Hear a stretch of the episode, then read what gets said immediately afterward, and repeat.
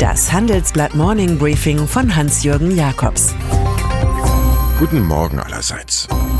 Die handelsüblichen Karriereratgeber empfehlen, Aufgaben zu übernehmen, die sonst keiner will und konstatieren, es geht nicht darum, wen Sie kennen, sondern darum, wer Sie kennt. Weil Hans-Georg Maaßen in diesem Sinne wenig falsch gemacht hat, wird er befördert. Vom Herrn der Spione, Präsident des Verfassungsschutzes, zum Staatssekretär im Innenministerium seines Gesinnungsfreundes Horst Seehofer CSU. Kenner der Materie aber, die Maaßens geraunte Anschuldigungen zu Chemnitz und die Gesprächsnähe zur AfD im Gedächtnis haben, wundern sich über die Belohnung durch genau jene Bundesregierung, die sich seinetwegen beinahe selbst zerlegt hätte. Da es nicht sein kann, dass man Ziele einfach nicht erreicht, verschiebt man lieber einfach den Zeitpunkt der Zielerreichung. Das Ziel bleibt, das Projekt bleibt und die nationale Plattform Elektromobilität NPE bleibt auch.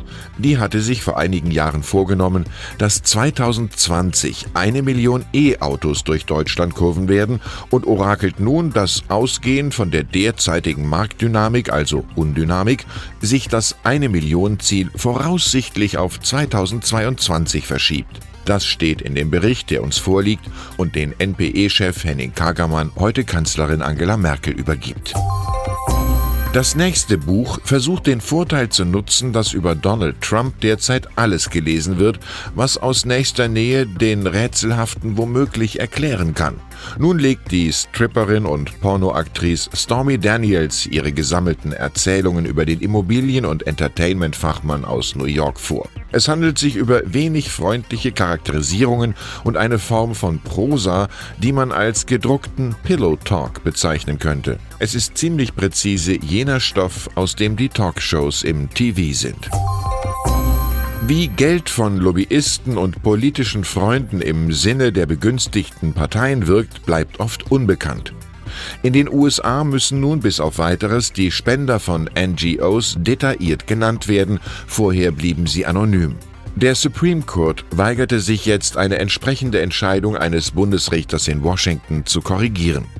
Der plötzliche Transparenzschub dürfte bei den anstehenden Kongresswahlen noch für einige Aufregung sorgen. International erfreuen sich die deutschen Autobauer größter Aufmerksamkeit, leider auch bei der EU-Kommission. Sie leitet jetzt nach Monaten der Vorarbeit ein förmliches Ermittlungsverfahren gegen VW, Audi, Porsche, Daimler und BMW ein, gegen die Creme de la Creme also, Take 5. Das vermutete Kartell soll sich bei der Reinigung von Dieselabgasen und von Feinstaubausstoß bei Benzinern wettbewerbswidrig abgesprochen haben. Was man Zuneigung nennt, formulierte Adam Smith, ist in Wirklichkeit nichts anderes als die Sympathie der Gewohnheit. Der Begriff abweichende Meinung ist für Peter Gauweiler ein Ehrentitel und keine Belastung. Kurz vor der bayerischen Landtagswahl spreche ich am Donnerstag mit dem bekannten Juristen und Politiker über die Zukunft der einst stolzen CSU, über Europa als neue Heimat und über regionale Identität in Berlin. Wer im Literaturhaus in München dabei sein will, schickt einfach eine Mail an jakobs@morningbriefing.de. Eine Handvoll Karten sind reserviert. Das Los entscheidet. Und dann ist da noch Matthias Döpfner, Chef von Axel Springer in Berlin und Präsident des Bundesverbands Deutscher Zeitungsverleger, der von einer neuen Gründerzeit spricht. Sie drückt sich für ihn in einer Fülle von internationalen Beirats- und Aufsichtsmandaten aus, bei RCS Media Group in Italien und Vodafone in London beispielsweise, seit neuestem aber auch beim Streamingdienstrebell Netflix. Döpfner hatte noch Kapazitäten frei, nachdem sein Kontrolleursposten im Time Warner Konzern mit dessen Eingliederung in AT&T entfiel. Von Döpfners Vorreiterrolle spricht Netflix-Chef Reed Hastings. Wahrscheinlich sind Bordsitzungen dort Fortbildungskurse für den Deutschen.